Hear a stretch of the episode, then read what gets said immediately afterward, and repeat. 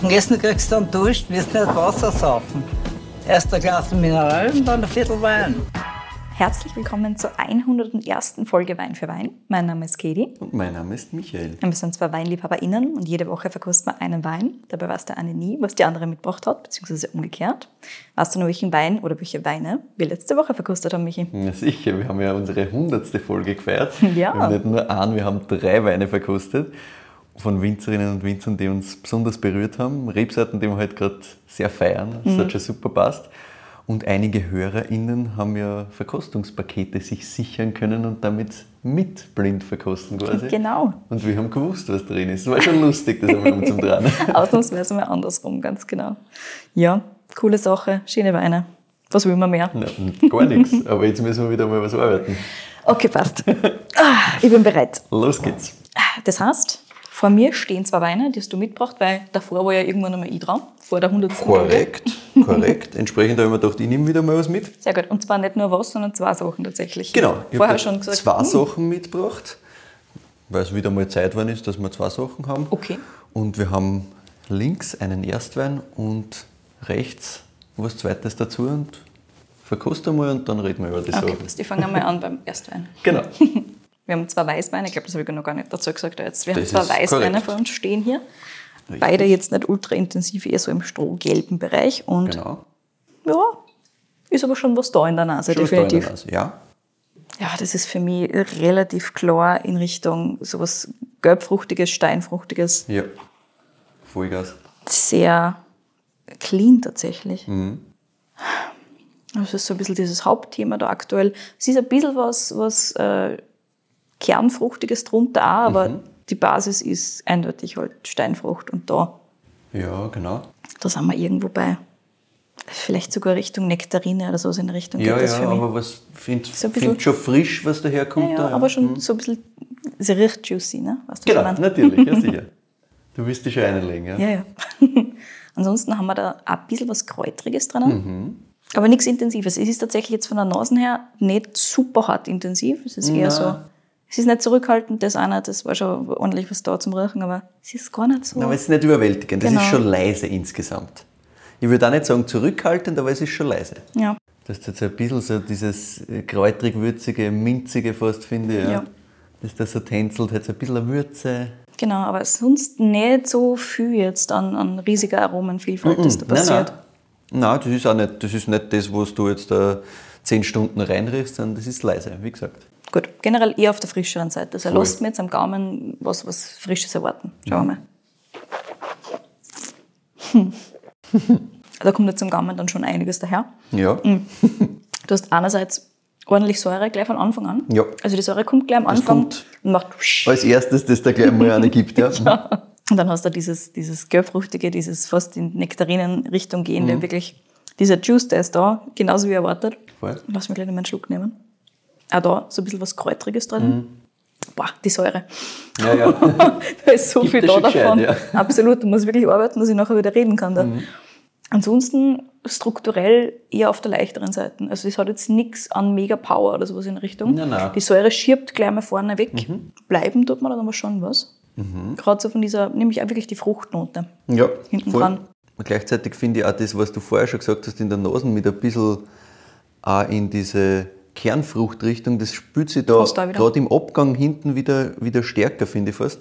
Und hat fast so ein bisschen was, was für mich wieder in Richtung so fast Quitte geht, auch so ein bisschen, weil Mhm. halt schon ein bisschen Gerbstoff da ist. Ja, wobei das ganz auf der leichten Seite ist, finde ich. Ja, ja. Und es hat, lustig ist, dass du am Anfang so ein bisschen diese süßen Spikes kriegst von, Ja. von diesem Fruchtthema eben und Voll. dann danach ist es aber trotzdem insgesamt sehr, es ist nicht bitter oder irgendwas in die Richtung, also das, das ist nicht das Wort, das ich verwenden würde, aber es Mhm. ist dann hinten auch schon wieder so ein bisschen auf der wenig süßen Seite, sondern Ja, sehr ja, das ist schon sehr, geradlinig sehr geradlinig, sehr trocken dann hinter raus wieder. Ja.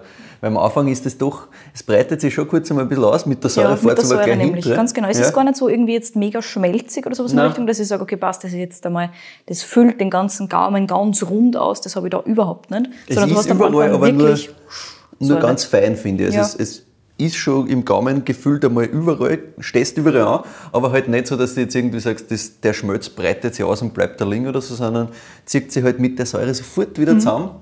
Und was mir bleibt, ist auch wirklich eine Frische. Ja, Das ist lustig. Voll. wirklich sowas gern Richtung irgendwas fast Minziges tatsächlich. Ja, ich bin auch bei sowas Minzigen oder, oder Lustig. fast so Zitronenmelisse-Geschichten Ja, und ja, sowas genau. in die Richtung. Aber auch, also insgesamt alles sehr feingliedrig, sehr tänzelnd, sehr Ja, ja. Schöne Struktur insgesamt. Das gefällt mir. Mhm. Gut, und es treibt mich so von der Struktur und von der Säure her natürlich sofort Richtung Riesling. Komme ich halt nicht aus. Ist natürlich korrekt. Aber meine Frage ist jetzt, wo ist hinter? Weil es ist kein so ganz klassischer deutscher Riesling. Es ist auch kein ganz klassischer deutscher Netti-Riesling. Das, also ich kann mir das sehr gut in Österreich vorstellen, tatsächlich. Wirklich. Nein, nein, ist das schon hätte ich nämlich auch nach Österreich tun können. ist da. schon deutsch, Weil so, es hat nichts von diesen, von diesen voluminöseren Geschichten, die du halt ganz oft hast, bei diesen ein bisschen klassischeren Sachen. Mhm. Ja. Und du hast dann nichts, also nicht einmal einen Hauch von irgendwie jetzt Richtung Petrol oder sowas in Richtung, Mhm. finde ich.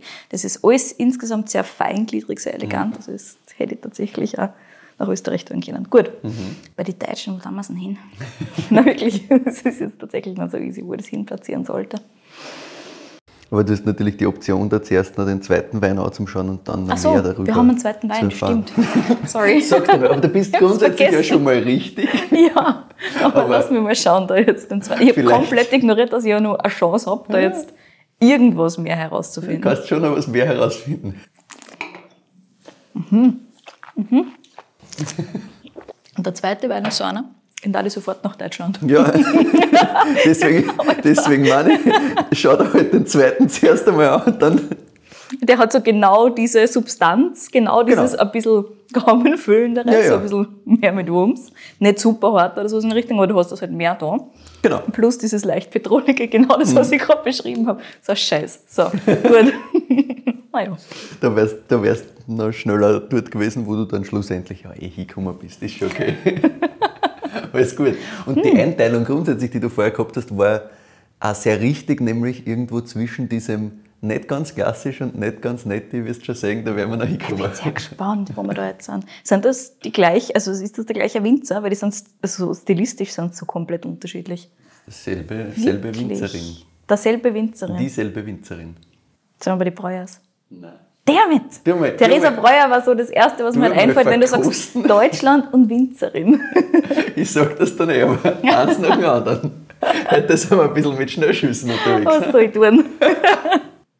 Es ist lustig, weil die zwei halt wirklich schon von Anfang an komplett konträr sind. Der das halt gefühlt, den Kindern die an Mosel tun oder so in der Richtung, Mosel trocken. Und den da die halt nicht so ganz klassisch irgendwo.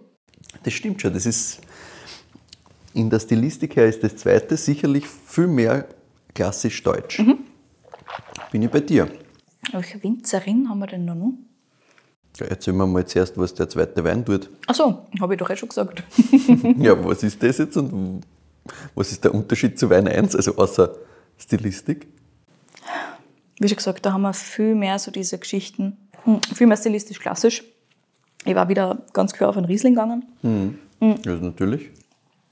Und wie schon gesagt, den hätte ich halt wirklich im, jetzt auch nicht klassisch, naja, wobei doch, der ist einfach klassischer von Stilistik her. Also das ist so, wenn du an deutsche Rieslinge denkst, du hast durchaus diese, diese gelbe Steinfrucht drinnen, absolut. Du hast ein bisschen mehr Wumms am Gaumen. Du hast ein bisschen mehr so diese, diese leichte Betrohlichkeit da drinnen, wobei das subtil ist. Ja, ja, das ist nicht- komplette nicht Benzin, aber es ja. ist so ein bisschen was davon da. Plus du hast halt auch in der Nase so die Sachen, die ich so ein bisschen assoziiere mit am Gaumen, wird das eher in die mineralische Richtung Mhm. gehen. Das wird so ein bisschen mehr, also es ist so ein bisschen schiefer Nasen fast. Mhm. Wobei ich das halt auch mit diesem Stil assoziiere. Ja. Also das ist so ein bisschen verwoben. Ansonsten hast du halt wieder so ein bisschen Würzigkeit drunter, aber das ist nicht die Hauptthematik da. Am Anfang habe ich geglaubt, fast was Reduktives, aber das hat es tatsächlich nicht. Am Gaumen dann gefühlt schon ein bisschen Restzucker, das hast du beim ersten so vom Gefühl her viel weniger. Aber jetzt nichts Arges. Mhm. Also insgesamt einfach wirklich viel klassischer einordnbar noch als der erste, wobei der erste auch klar einordnbar ist. Ich weiß noch immer nicht, welche Winzerin die macht. Sind das, äh, glaubst du jetzt einfach unterschiedliche Lagen? Sind das unterschiedliche Stilistiken, weil die Winzerin jetzt gesagt hat, einmal macht das so und einmal so? Gefühlt müssen das unterschiedliche Böden sein, da die zwei. Aber ich weiß nicht. Genau derselbe Boden. Wirklich. Also alleine von der, von der Substanz her am Gaumen ist das so unterschiedlich. Und was könnte noch sein, dass da der Unterschied ist. Alter natürlich. Mhm. Wie viel Öder ist der zweite? Das zweite ist 18. 18. Und das erste? Was glaubst du? Für mich war beim ersten tatsächlich Alter gar nicht das Thema gewesen jetzt. Weil es unglaublich frisch daherkommt insgesamt. Ja, ja, ist auch unglaublich frisch. Also, Deswegen hätte ich dem irgendwas ganz Aktuelles geben. ja, ist Ist es 21? Genau. Genau, okay, gut. Aber das ist mir insgesamt zu wenig Unterschied für die zwei. Ich meine, gut, 18 ist halt, das macht natürlich auch Sinn insgesamt. Ja. Und auch einfach, ich finde, man sieht einfach ein bisschen die Stilistik, die sich noch ein bisschen feiner entwickelt da. Okay, also haben wir auch eine Weiterentwicklung gefühlt. Gefühlt schon, ja. Wir haben gefühlt da insgesamt sehr viel Entwicklung, würde ich jetzt mal sagen. Ich bin, schon, erhören. ich bin schon sehr gespannt auf die Story jetzt insgesamt. Mm, Ich weiß aber trotzdem nicht, welche Winzerin das sein kann. Ich glaube, es ist mein Problem, dass ich so hart an diesem Winzerinnen-Thema hänge. Das glaube ich auch. Wobei, vielleicht fällt es da einfach gerade nicht ein. Also ich glaube, du, du wirst sein. den Namen kennen grundsätzlich. Das kann schon sein. Bin mir nicht sicher, ob du Aber- das schon mal im Glas gehabt hast. Jetzt bin ich halt eher Müsst noch regionstechnisch überlegen. Ja, ich überlege gerade. Mhm. Ich hätte, also gerade den ersten hätte ich grundsätzlich überhaupt nicht an die Mosel da. Einfach weil das halt nicht meinem, meinem Bild von Moselweidern entspricht. Und der zweite auch nicht hundertprozentig, weil halt, ist halt insgesamt trotzdem ein bisschen was fehlt. Das ist ja nicht die Mosel. Wunderbar. Aber ansonsten, ja, ansonsten ist halt einteilungstechnisch immer recht schwer. Da könnte man genauso in der Pfalz wie in Rheinhessen, das, das kann ich dann nicht hundertprozentig einteilen. Oder Rheingau von mir aus, keine Ahnung. Wo ist nicht hinter das Baden? Sagen wir, dass es Baden ist. Nein, es ist nicht Baden, es ist Rheinhessen. Okay, wunderbar. Na gut, ich löse einmal Go, go. grundsätzlich auf. Ja, also, dass es Riesling ist, das war klar, das war, War nicht- klar, war nicht dass du erraten. drauf kommst. Ich hab mit unserer Winzerin, ich komme dann gleich zu ihr im Vorfeld eben telefoniert und wir waren uns einig, auf Riesling wirst du sicher kommen. Ja, Mhm. ja. Auf Deutschland haben wir gesagt, wirst wahrscheinlich auch kommen.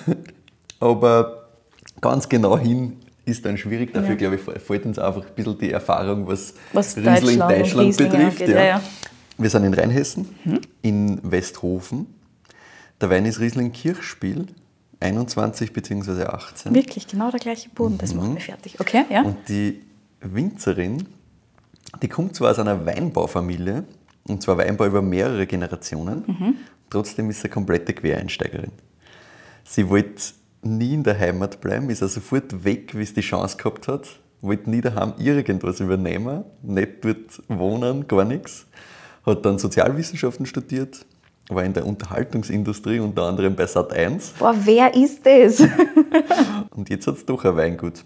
Eins nach dem anderen. Ich löse einmal auf, bei wem wir jetzt sind. ja. Und zwar sind wir beim Weingut Wechsler, bei der Katharina Wechsler. Ach, auf die war ich niemals gekommen, die war jetzt nicht in meinem Hirn. Das Okay, habe ich mir gedacht, gut. dass sie nicht in deinem Hirn Ja. ist. Sie sollte in deinem Hirn sein. Ich glaube, ich habe noch nie einen Wein von ihr gehabt, tatsächlich. das habe ich mir auch gedacht. Sehr gut. Also ich, ich habe mir gedacht, das hast du wahrscheinlich noch nie gehabt, Nein. weil mir ist das auch vor kurzem erst irgendwo drüber gerannt. Mhm. Aber der Name ist gefühlt schon öfter da gewesen. Genau, denn das, mir ist genauso gegangen. Also Mhm. der Name war immer wieder mal irgendwo da. Ich habe die Etiketten kennt, ich habe es immer wieder mal irgendwo aufpoppen gesehen. Ja. Aber ich habe es noch nie gehabt. Ich habe es auch gefühlt noch nicht wirklich auf einer Weinkarte in Österreich gesehen. Dazu kommen wir dann auch später noch. Und ich habe es dann irgendwann einmal mitbestellt und habe mir gedacht, ui, das ist aber schon leibend. Ja, genau.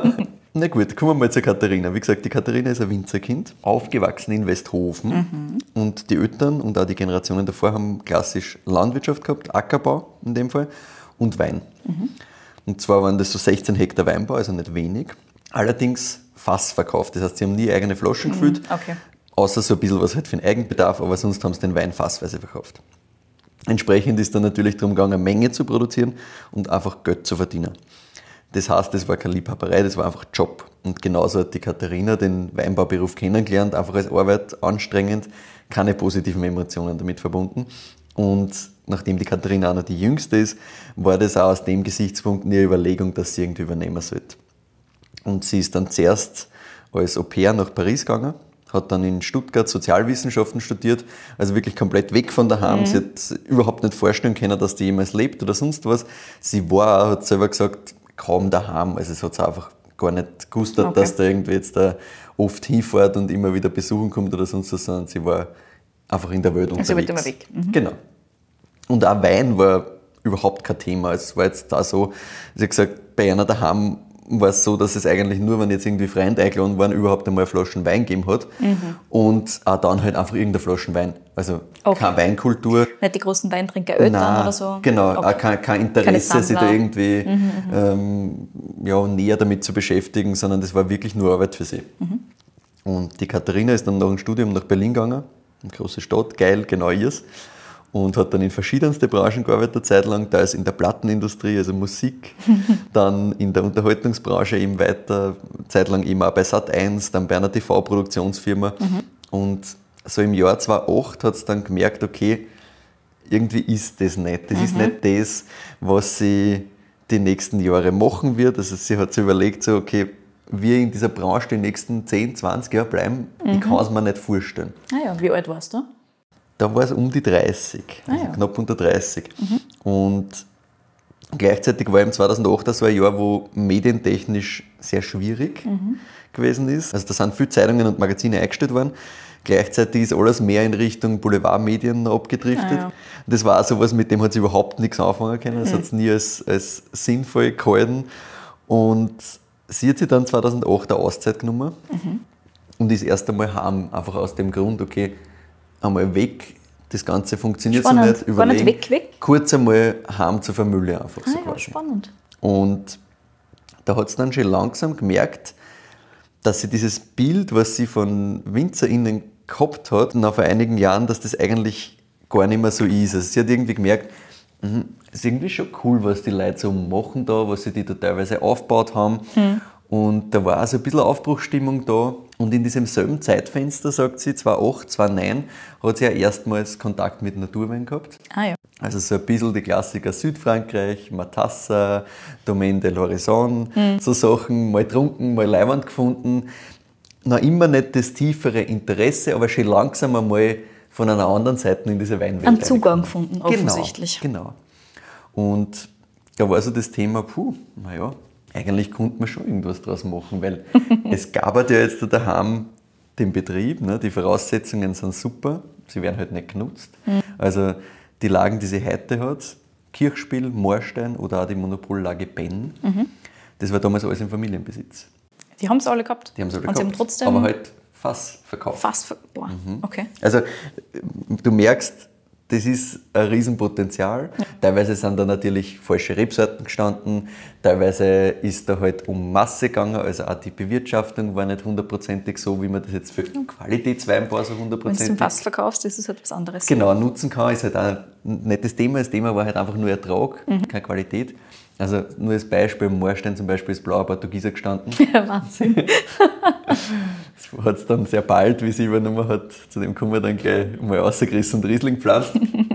ich meine, das sind große Lagen, VDP, klassifizierte große Lagen. Also, Geil. Ja. Blau, Aber, Portugieser. Großes Gewächs. Ja. Liebe es. schon, schon stark, oder? Und mit dem Potenzial und die Möglichkeiten, die sie gesehen hat, und mit dem Interesse an Wein, das bei ihr halt so ein bisschen gewachsen ist, hat sie sich gedacht, okay, ich fange nochmal ganz neu an. Wie gesagt, wir erinnern uns, sie ist gerade ungefähr knapp bei 30. also schon mal so grundsätzlich ein starkes Stück. Jupp. Und auch, dass sie halt sagt, na, ich fange jetzt wirklich mit dem neu an, obwohl sie eigentlich erst so ein bisschen erstes Interesse hat. Aber sie hat zwar Nein, dann ihre erste Ernte bei der Genossenschaft gemacht, also gleich mal mitgearbeitet. Hat sie eine Ausbildung gemacht in irgendeiner Form? ja, pass auf, Okay. eins nach dem anderen. Auch daheim erste Versuche gemacht mit Riesling Mhm. und Silvaner. Wobei sie sagt, ja, sie ist im August so richtig heimgekommen, hat die Lese mitgemacht, ein bisschen Most vergoren, aber Wein war das dann noch keiner Okay. quasi. Also das, das zählt sie selbst also nicht. Ja. Mhm. Und sie hat dann eben eine Ausbildung begonnen. Ja. Sie hat im Endeffekt in, in Oppenheim eine zweijährige Praxisausbildung gemacht zur Okay. Wirtschafterin für Weinbau und Önologie. 2010 hat es dann ein Praktikum beim Weingut Gutzler gemacht. Das ist auch ein bekannter Betrieb, die machen viel Pinot, äh, sind auch im VDB und das Weingut ist in Gundheim, am Nachbarort von Westhofen. Und dann hat es noch ein zweites Praktikum gemacht und zwar beim Klaus-Peter Keller in Flörsheim-Dalsheim. Da braucht man jetzt, glaube ich, nicht so viel dazu sagen. Das ist dann einer der renommiertesten Betriebe in Deutschland. Ja. Und die Katharina hat damals, sie war im knapp bei 30, sehr, sehr genau überlegt, was sie machen will, wie sie das machen will. Und auch wenn sie immer ausprobiert und herumgespielt hat, hat sie eigentlich nie das Thema gehabt, dass sie so richtig Stilistik suchen hat müssen. Okay. Also ihr war klar, Riesling. Ihr war klar, voll Qualität. Ihr war klar, die Stilistik muss eine sehr reduzierte, klare, feine sein. Ihr war klar, dieser Terroir-Gedanke muss da sein, man soll die Lagen spüren. Okay. Das heißt, sie hat einfach so ein bisschen diese Überlegungen, die vielleicht andere, die mit 20 anfangen und ins kalte Wasser gestessen werden, hat sie dadurch, dass sie schon mal zehn Jahre verschiedenste Sachen ausprobiert hat, hat sie sich gedacht, okay, sie braucht jetzt nicht nach 100 Sachen ausprobieren, sondern sie überlegt sich mal, was für sie eigentlich das Sinnvollste ist, was sie da machen will und zieht das durch. Das muss dann auch durchziehen. Das ist Hm. Ja. halt der andere Punkt. Das ist leichter gesagt als getan. Das ist schon spannend. Aber sie hat äh, 2011 dann ihren ersten richtigen eigenen Jahrgang, 2010 war sehr schwierig, Mhm. 2009 haben wir eh schon gesagt, da war es mehr ein bisschen Most spielen. Ja. 2011 war das erste, wo sie sagt, ja, ja, das ist mein erster Jahrgang. Mhm. Da hat es einen Riesling, einen Silvaner und einen Weißburgunder gegeben. Und seit 2011 gibt es auch das Logo, das auf der Flasche ist. Ah ja. Also auch das war schon in dem Konzept, das sie für sie da sie zusammengebaut hat, drinnen. Und auch das hat sie bis heute durchgezogen. Zwar kleine Veränderungen, aber ich kann dir das dann sagen, das ist minimal. Also das Logo schaut immer noch so aus, wie es immer ausgeschaut hat. Das funktioniert so auch sehr, sehr gut. Es Okay. schaut auch heute so aus, als war es gestern entstanden, weil es einen sehr modernen Look hat. Gleichzeitig hat sie natürlich neben all dem, dass sie da jetzt ein schönes Konzept hat, keine Kunden. Sie Ja. haben ja noch nie Wein verkauft. Das Schwierig. heißt, Weingutwechsler sagt jetzt kann was. Und die Katharina hat das, sagt selber, immer als Vorteil gesehen, weil es halt auch keine Erwartungshaltung gegeben hat. Das haben wir eh schon öfters gehört Ja. bei Winzerinnen und Winzern, die halt irgendwo neu eingestiegen sind oder irgendwas ganz anderes gemacht haben. Es kann schon ein Vorteil sein, wenn du halt auch niemand umüberzeugen musst quasi von was Neuem. Ja klar, und wenn du dann wirklich selber hinsitzen kannst, so wie sie das gemacht hat und überlegst, was genau soll meine Stilistik werden. Genau. Und nicht da denkst, ui, aber das haben die Eltern schon seit Ja. 50 Jahren so gemacht, ich kann ja nicht einfach alles ändern. Na gut, und dann hat es ab 2013, 14 angefangen, dass die ersten Artikel über sie erschienen sind. Es hat natürlich auch ein bisschen einen Vorteil gehabt, dass die Katharina da mit ihrer Background-Story, die alles andere als normal ist, Klar. schon einmal grundsätzlich als spannend angesehen war. Lässt sich leicht einen Artikel drüber schreiben. Korrekt, das hat natürlich gute und schlechte Seiten. ne. Auf der einen Seite gut, weil Artikel lässt sich schnell mal drüber schreiben. Auf der anderen Seite hast du dann natürlich auch schnell auf der Gegenseite, naja gut, die macht da irgendeinen Wein, das ist halt nur Marketing und sonst ja. nichts. Also es gab beide Seiten, aber es war so, dass die Artikel grundsätzlich einmal gut waren und auch die Rieslinge bei Verkostungen sehr, sehr gut abgeschnitten haben. Okay. Also vor allem da, wo es halt dann blind verkostet worden ist und blind entschieden worden ist, was gewinnt, waren Mhm. sie natürlich vorhin dabei. Weil wenn du vorher schon das Etikett gesehen hast, dann wissen wir, dann gewinnen immer die, die halt schon da sind, mehr oder weniger. Jedenfalls ist alles gut gegangen, es ist immer besser gerannt. Den Betrieb so richtig übernommen hat es dann aber erst 2018. Ah ja. Davor waren ihre Eltern noch sehr involviert Mhm. und auch sehr präsent und das war nicht immer einfach. Ah ja, okay. Sie hat gesagt, es war leider schon so, dass ihr Papa halt sehr an den Betrieb gehängt ist und sie sich sehr, sehr schwer da hat zu übergeben. Also sie hat gesagt, es hat keine harmonische Betriebsübergabe in dem Sinn gegeben, sondern Oh sehr, sehr viel Konflikt. Je. Was dann einmal, finde ich, umso spannender macht, wo sie heute eigentlich schon ist, obwohl sie erst einerseits 2011 angefangen hat und dann eigentlich von 2011 bis 2018, wie sie selber sagt, halt in Konflikt gearbeitet hat. Es war einerseits so, die Eltern haben lange einmal geglaubt, dass der Betrieb sowieso nicht weitergemacht wird. Ah ja, okay. Das heißt, sie hat ja keine Geschwister oder so in der Richtung, die sie interessiert hätten. Die Geschwister haben auch kein Interesse gehabt. Ja. Sie war weg und dann ist sie zurückgekommen 2009 und hat auf einmal gesagt, nein, ich habe jetzt meine eigenen Ideen und ich will da was machen. Und für die Eltern war schon lange diese Frage im Raum, naja, wie lange macht denn das jetzt wirklich? Weil jetzt war es davor Sozialwissenschaften, dann war es beim Fernsehen, da war es einmal bei der Musik. Sie hat so viele Sachen ausprobiert für sich, dass halt diese Grundidee von, sie übernimmt das jetzt und zieht das jetzt durch, haben sie sich nicht hundertprozentig vorstellen können. Sehr spannend, weil wenn ich als Eltern da bin, am Betrieb hänge, nicht sage, ah, das verkaufe ich jetzt und dann mache ich mir noch ein paar gute Jahre, sondern am Betrieb hänge. Ja. Und dann kommt eins meiner Kinder und fängt sich sehr an, für dieses Thema zu interessieren. Ja, Aber sie waren gut, halt skeptisch und vielleicht auch einfach, vielleicht war es auch einfach ein Thema der bisschen Angst, dass das dann doch wieder nichts wird und ja, zu viel Erwartungshaltung, wie auch immer. ja gut, ich meine, kann nie reinschauen in so Nein, Familien, kennen wir, wir alle nicht. Das, wie gesagt, die, die Katharina sagt da selber, das war schwierig. Sie, äh, sie glaubt, dass das das Problem war für die Eltern. Was wirklich war, who knows. Es war auf jeden Fall so, dass der Papa halt im Betrieb äh, alles gemacht hat, was, was Weingärten angegangen ist. Der ist Ah, mit dem. Traktor gefahren. Und sie hat gesagt, ja, er hat halt schlussendlich dann entschieden, was jetzt gespritzt wird und was nicht. Okay. Und entsprechend sind sie erst mit 2018 in die Umstellung auf biologische Bewirtschaftung Mhm. gegangen. Die Katharina hätte das gern sofort von Tag 1 gemacht, wie sie im Weingut Okay, angekommen das ist. heißt, es quasi. war wirklich schwierig. Ja, und das war halt einfach so nicht möglich. Es war halt äh, ein Konflikt da und seit 2018, seit das jetzt wirklich clean alles bei ihr liegt, ist das auch alles ein bisschen freier nochmal geworden. Und unter diesen ganzen Gesichtspunkten musst du denken, ja passt, trotzdem waren die Weine davor schon geil und trotzdem sind die davor schon wirklich gut angenommen worden, obwohl sie noch gar nicht alles machen hat können, was sie eigentlich machen will. Stimmt, ja.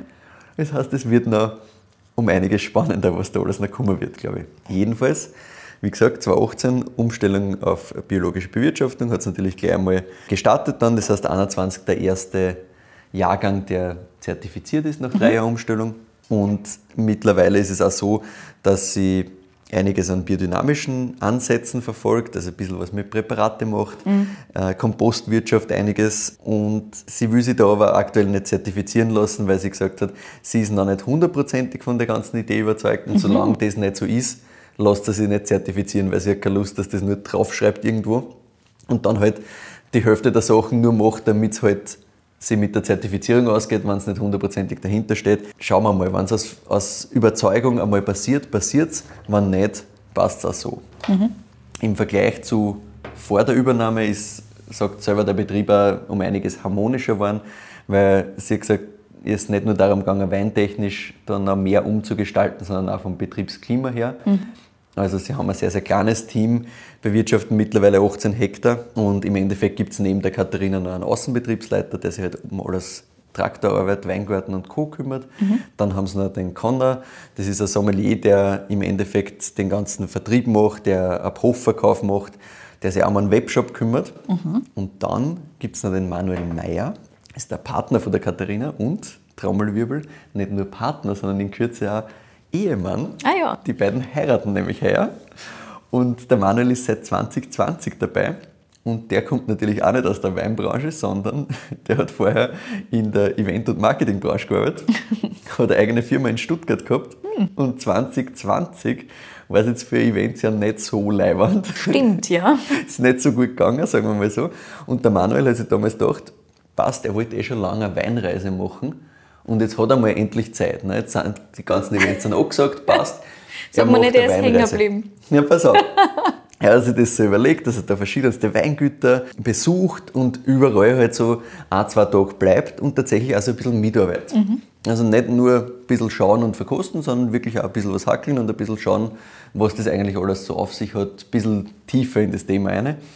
Und die Katharina hat gesagt, naja, es war so die erste oder zweite Station bei ihr und seitdem ist er da. Einfach nie wieder gegangen. Also ja, er ist hängen geblieben. er ist hängen geblieben. Und seit 2022 ist er im Fixum Weingut, hat sich aus der Firma zurückgezogen und kümmert sich jetzt nicht nur um Veranstaltungen und Pop-Ups, das machen sie auch immer wieder im Weingut, sondern ist auch voll im Weingarten unterwegs. Ah, ja. Hackelt da gerade voll rein, cool. während die Katharina ein bisschen mehr Keller macht und dann alles, was Marketing und rund um und um angeht, machen sie halt dann gemeinsam. Und seit 2015 gibt es übrigens nicht nur die klassische Lagenkollektion mit eben Kirchspiel, Moorstein, Monopollage Ben, sondern auch eine Natural Weinlinie. Die Natural Weinlinie rennt unter dem Namen Cloudy by Nature. Da gibt es so Sachen wie den Sexy MF. Ah, Es ist nicht das Schimpfwort, das kennst du, ja. das Logo, das, also das Etikett kenne ich. Ja, ja, genau. Steht natürlich für Marienfelder, eh klar, für was Mhm. Ja, halt natürlich, MS was sonst? sonst steht. Es ist ein Pinot-Klon oder es gibt auch die Fehlfarbe aus der Scheurebe. Und die Katharina sagt, dass sie findet das super, dass das so koexistieren kann, weil aus ihrer Sicht sind das einfach zwei Paar Schuhe. Mhm. Sie hat gesagt, sie findet es halt geil. Lagenweine, die sind klassisch, Terroir geprägt. Im Weingarten gibt es keinen Unterschied, aber da gibt es halt keine überlangen Maischestandzeiten, da wird auch filtriert. Da geht es ja einfach wirklich darum, Lage perfekt umzubringen. Und Cloudy by Nature ist halt wirklich das, wie kann ich spülen mit den ganzen Sachen. Ja, da geht es um Spaß, um Trinkigkeit und da geht es nicht darum, dass man jetzt irgendwie ausschmecken muss, ob das jetzt Kalk ist oder was auch immer für ein Bodentyp, sondern da geht es wirklich nur mehr um leibende Natural Wines. Die können natürlich genauso komplex sein, aber sie haben ein ganz anderes Ziel. Und sie sagt selber, es gibt mittlerweile genug Kundinnen, die kaufen eine Kisten Riesling Marstein und dazu halt zwei Kartons von irgendwelchen Claudi-Sachen. Ja. Ja. Also kann man ja beides gerne trinken. Ich kann es hundertprozentig verstehen, weil ich finde auch beides leibend. Also ich kann genauso mit so einem wunderschönen klassischen Riesling leben, wie ich mit so lustige Claudi sonst was Sachen Ja. Spaß haben kann. Also das, das schließt sich nicht aus. Und sie sieht das sehr pragmatisch und sagt, ja, es gibt es einfach bei uns beides, ich finde beides geil. Und ich habe dann natürlich auch gefragt, wie sie das insgesamt sieht mit Sortiment, weil das ist halt doch dann sehr divers, weil du hast auf der einen Seite eben Lagen, dann hast Claudia by Nature, dann gibt es noch die Fanbase quasi, das sind so die ganzen Einstiegsweine, also doch über 20 Weine insgesamt. Boah. Aber sie sagt, naja, das ist für Rheinhessen doch typisch. Und das hat für sie schon ein bisschen was mit Tradition zu tun, dass da viele unterschiedliche Rebsorten gibt. Und natürlich der Riesling im Vordergrund steht, aber trotzdem eben viele unterschiedliche Sachen dazu spielen. Also Sortimentstraffung oder so, das ist, ist nicht ihrs, sondern sie sagt, das, das passt so, das findet sie leibend, das Okay. macht Spaß. Und insgesamt haben wir da so um die 100.000 Flaschen pro Jahr. Der Fokus, wie gesagt, Riesling, das wird es auch bleiben, da sind wir ungefähr bei 30 Prozent von der Aufteilung und alles andere ist dann halt relativ klein verteilt. Ja, wobei es ist eh lustig, ne? Also viele Winzerinnen und Winzer, die in Deutschland Fokus Riesling haben, haben halt 60, 70, 80 Prozent Ja, ja, Riesling. klar, das geht noch viel mehr, natürlich. Aber sie hat gesagt, nein, das ist für sie aus der Tradition heraus, war immer klar, es muss sowas wie Silvaner geben, sie möchte mit Scheurebe spielen, das sind Ja. einfach Rebsorten, die immer da waren. Und deswegen macht das für sie schon so Sinn. Vom Export her sind wir mittlerweile bei fast 40 Prozent. Mhm. Viel geht nach Skandinavien, wobei dort lustigerweise mehr Klassik als die Claudia by Nature Das Sachen. hätte jetzt natürlich umgekehrt gesagt. Ja, ja, ja. Habe ich auch lustig gefunden. Auch USA zum Beispiel ist ein ganz wichtiger Markt für sie. Also das ist ein, ein großes Feld und Tendenz steigend. Also wir haben so diskutiert und sie hat gesagt, ja, eigentlich so 30 und dann hat sie gesagt, nein, eigentlich sind es mittlerweile schon 40. Also da tut sich gerade auch einiges Okay. an, an Exportdingen. So, und bevor ich dann noch mehr zu Katharina ihre Ansätze und natürlich auch Manuel seine, weil sie führen das Weingut ja gemeinsam, gerade auch was die nächsten Jahre betrifft, erzähle, kommen wir mal zuerst zum Wein. Wie gesagt, Riesling Kirchspiel 2021. Mhm. Bei einer war 21 ein sehr außergewöhnliches, sehr kühles Jahr. Mhm. Sie hat gesagt, 18 bis 20, das war eigentlich immer sehr heiß. Und bei alle drei Jahren kein Wasser da eigentlich. Mhm. Bei 21 hat es dann doch ziemlich geregnet. Das war pflanzenschutztechnisch her sehr herausfordernd, Mhm, weil es teilweise halt dann zu nass war. Aber insgesamt der Jahrgang, über den sie sehr, sehr froh sind. Mhm. Weil genau nach ihrem, Geschmack, sie haben zwar ein bisschen um die Reife kämpfen müssen, dafür hast du halt eine richtig knackige, frische Säure. Ja. Taugt nicht nur uns, sondern auch der Winzerin in diesem Fall. Und die Lese machen sie dann auf ein paar Durchgänge verteilt quasi. Sie hat 2021 bis Ende Oktober dauert. Dann bleibt das Ganze sechs bis zwölf Stunden je nach Durchgang auf der Maische stehen. Wird dann separat im Stalltank ausgebaut bis Ende Juli. Ohne viel Aufrühren oder irgendwas. Gefüllt, einmal filtriert, fertig. Die Reben sind knapp 20 Jahre alt. Stehen auf Tonmergel mit ordentlich Kalkeinlagerungen, also kein Schiefer. 30% steiler Hang nach äh, Süd-Südosten ausgerichtet, sehr windgeschützt. Und die Katharina sagt, selbst Kirchspiel ist für sie halt immer der femininere Wein, immer eleganter, immer leiser. Gerade im Vergleich zum Moorstein zum Beispiel, das ist immer ein bisschen breiter, ein bisschen ja, maskuliner, wie sie sagt. Und für sie ist das eigentlich so ihr Lieblingswein, weil sie halt diese Eleganz auch sehr schätzt. Während du dir jetzt eine Bewertung überlegst, sage ich dir, wo man den Wein kriegt. Nämlich einerseits direkt beim Weingutwechsel im Onlineshop oder bei Lobenbergs. Kostet immer so ein bisschen über 30 Euro. Also für Kirchspiel sehr günstig, weil das ist halt großes Gewächs. Wenn man im VDB ist, sind sie nicht. Noch nicht, schauen wir mal. Und wenn du im VDB bist, kostet es gleich mal 50, 60 Euro. Oder halt ein paar Hunderter am sekundären Markt, die Abkürzung KPK im Spiel ist. Ne? Also ja, was sagst du dazu? Wie schon vorher ganz am Anfang angemerkt, ich bewerte jetzt Wein 1 hier, wenn das in Ordnung ist für Ja, dich. sicher. Wunderbar, also du siehst hier, Glas von Wein 1 ist leer. Sehr gut. Wein 2 auch ein schönes Ding, aber Wein 1 ist halt so dieses, also strukturell am Gaumen hat mir das eben auch sehr, sehr gut gefallen am Anfang, weil es halt doch insgesamt einerseits sehr, sehr leicht und elegant und tänzelnd ist, aber es ist dann trotzdem genug da, es fällt überhaupt nichts. Na, Und du merkst aber, auch, es ist halt einfach insgesamt so ein bisschen auf dieser leichten Seite, der säurebetonten Seite. Es hat natürlich auch was mit dem Jahrgang zu tun, ganz ja, klar. natürlich. Aber es ist halt einfach insgesamt schön. Aber deswegen sagt die Katharina, der Jahrgang, über den sind sie sehr froh, weil das halt genau in glaube, die Richtung, in die sie auch gehen wollen, noch eine spielen. Ja. Voll. Also insgesamt ein absolut schönes Ding. Es ist auch was, wo du easy die Flasche trinken kannst, ohne dass du irgendwie da Sorgen machen musst. Das geht locker weg. Also einfach irrsinnig einen schönen Trinkfluss hat er. Also, Ja. ich meine, nicht nur durch die Säure, auch dadurch, dass einfach insgesamt die Substanz so schön ist und so einen schönen Flow hat, das, das Ja. funktioniert einfach Es insgesamt. ist super harmonisch, es ist einfach, macht einfach Spaß. Ja, Und der hat er jetzt noch mal ein bisschen aufgemacht im Glas. Also du hast ihn eh vorher schon karaffiert gehabt. ja natürlich. Muss da, weil es ist halt schon wirklich noch jung. ja. ja. Ich habe das jetzt drei Stunden offen gehabt. Mhm. Dadurch macht es schon ein bisschen auf, aber das kannst du auch über ein paar Tage einfach einmal immer wieder weiter verkosten. Gefällt mir insgesamt gut sowas. Sehr. Das, das in, in ein paar Jahren mit ein bisschen Reife wird sicher auch noch sehr, sehr schön. Ja, sicher. Das hält da sicher relativ lang, wenn du willst. Na, absolut ich auch. schönes Ding. Mm, Und bewertungstechnisch, puh, da haben wir es hin. Also gefällt mir super. Pff, 9,3, 9,4, 9,4. Also mir gefällt es wirklich super, super. 9,4. Ja, ja.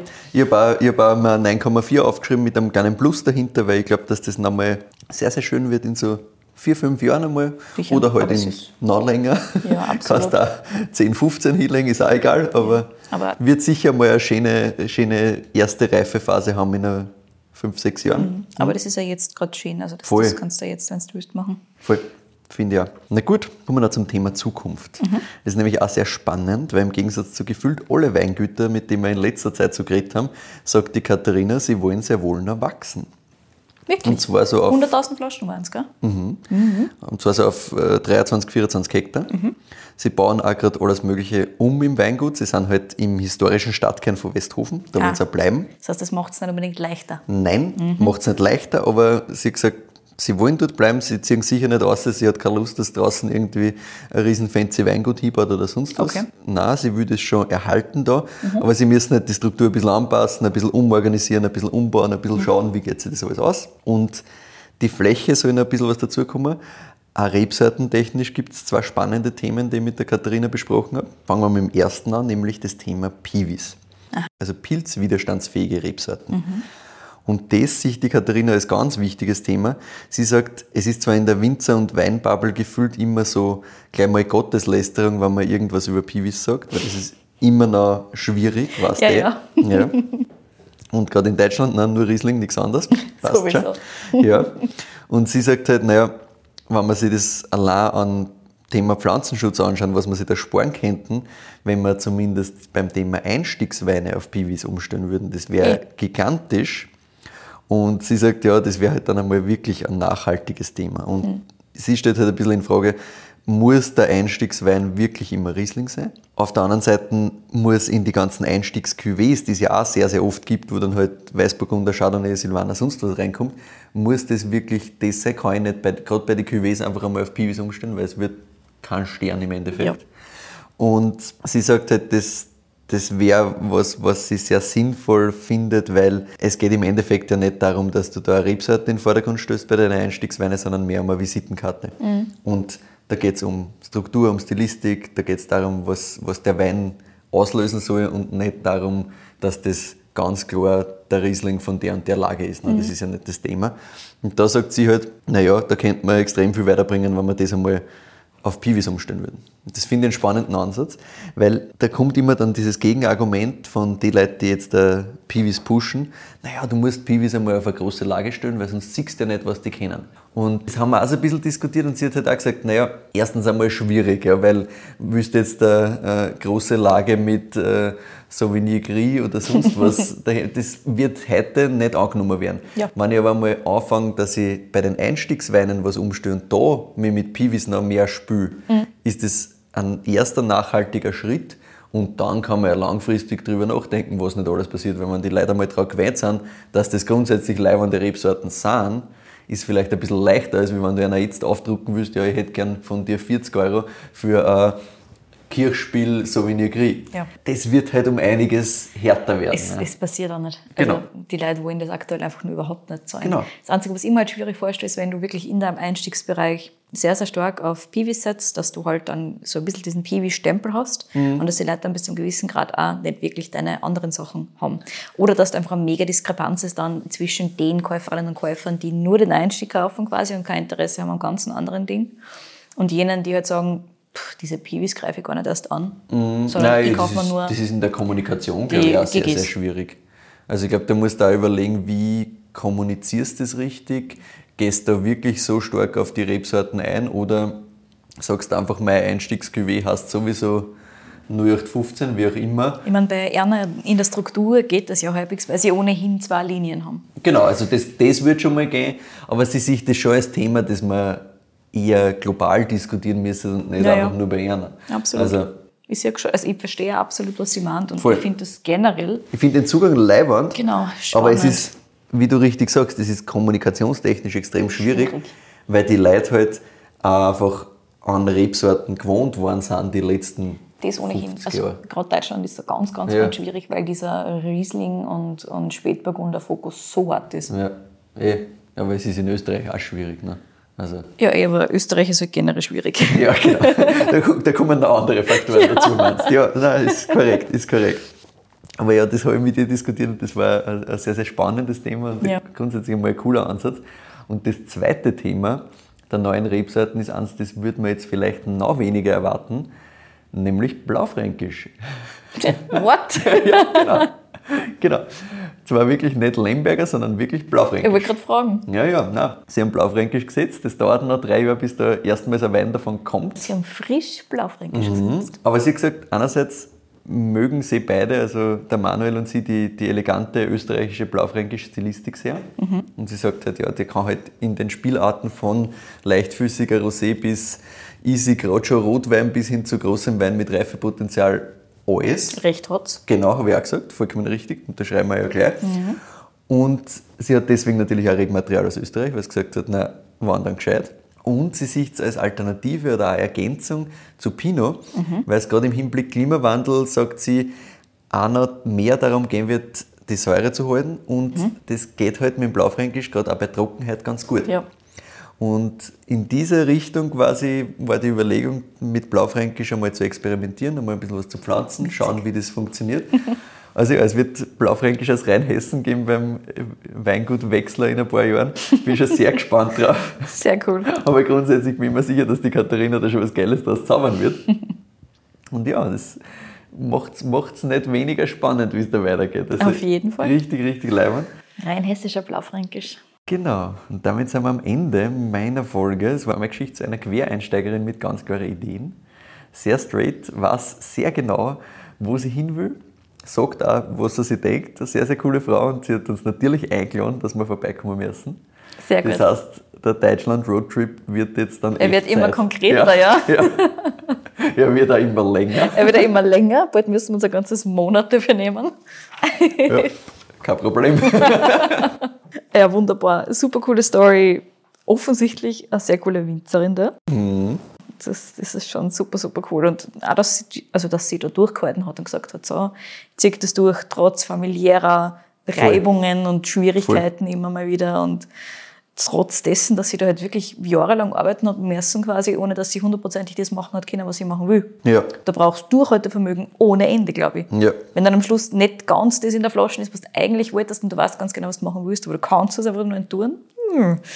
Ja, also Wahnsinn, so ein Durchhaltevermögen. Aber dafür haben wir jetzt halt sowas wie ein 21er da im Glasl und ich glaube, sie denkt sich genau das Gleiche wie wir, nämlich saugeil. Ja. ich hoffe zumindest, weil das, ist einfach ein schönes definitiv. Ding. Wunderbar. Aber es ist ja schon ironisch, dass sie gerade dieses Durchhaltevermögen hat, was die Skepsis ausgelöst Ja. hat, ob sie es haben wird. Absolut witzig. Irgendwie, naja. Tja. Aber gut, sie hat das durchgehalten, sie hat es durchgezogen, sie, Sie ist jetzt da, bewiesen, sie ja, ist. ja. Geil. Absolut. Na super cool. Und ich bin jetzt natürlich unglaublich gespannt auf diesen Blaufränkisch. Ja, ja. Aber es dauert noch drei Jahre, ist ein bisschen bitter. Gut, wir müssen einfach ein bisschen warten. Ja. Das ist dann Folgen, was weiß ich, 365 oder so Genau. in der Richtung. genau, so ist es. Wunderbar. Also, ich werde das Weingutwechsler wieder hören. Bis dahin, vielen Dank fürs Zuhören. Wir freuen uns natürlich immer ähm, über Bewertungen auf Apple Podcasts, auf Spotify und auch auf, äh, über Follows auf diesen Plattformen. Auf unserer Website weinfürwein.at könnt ihr jederzeit vorbeischauen für Infos zu den Weinen, für eine kurze Zusammenfassung von den Folgen und natürlich auch Links, wo ihr die Sachen findet, Websites von Winzerinnen und Winzern und so weiter und so fort. Auf Instagram findet ihr uns auch unter @weinfuhrerwein. Privat sind wir dort auch, der Michael unter @bruegel und ich unter @kedi in Vienna. Auch auf Instagram findet ihr Fotos zu Winzerinnen und Winzern bzw. zu den Weinen, kurze Stories dazu und so weiter und so fort. Und was wir jetzt sonst so dann, wenn wir gerade irgendwo unterwegs sind, teilen wir es manchmal auch. Wir freuen uns natürlich auch immer sehr über euer Feedback, über Infos von euch über Weinvorschläge, Winzerinnen und Winzervorschläge, schickt uns die sehr, sehr gerne per Mail an entweder kedi.weinverwein.at oder michael.weinverwein.at bei Weinvorschlägen und Tipps und so weiter. Bitte immer nur an eine oder einen von uns zwei. Ansonsten gibt's keine Überraschung und wir brauchen diesen Überraschungseffekt. ja, aber das macht sie im Normalfall eh total super. Vielen Dank und bis nächste Woche.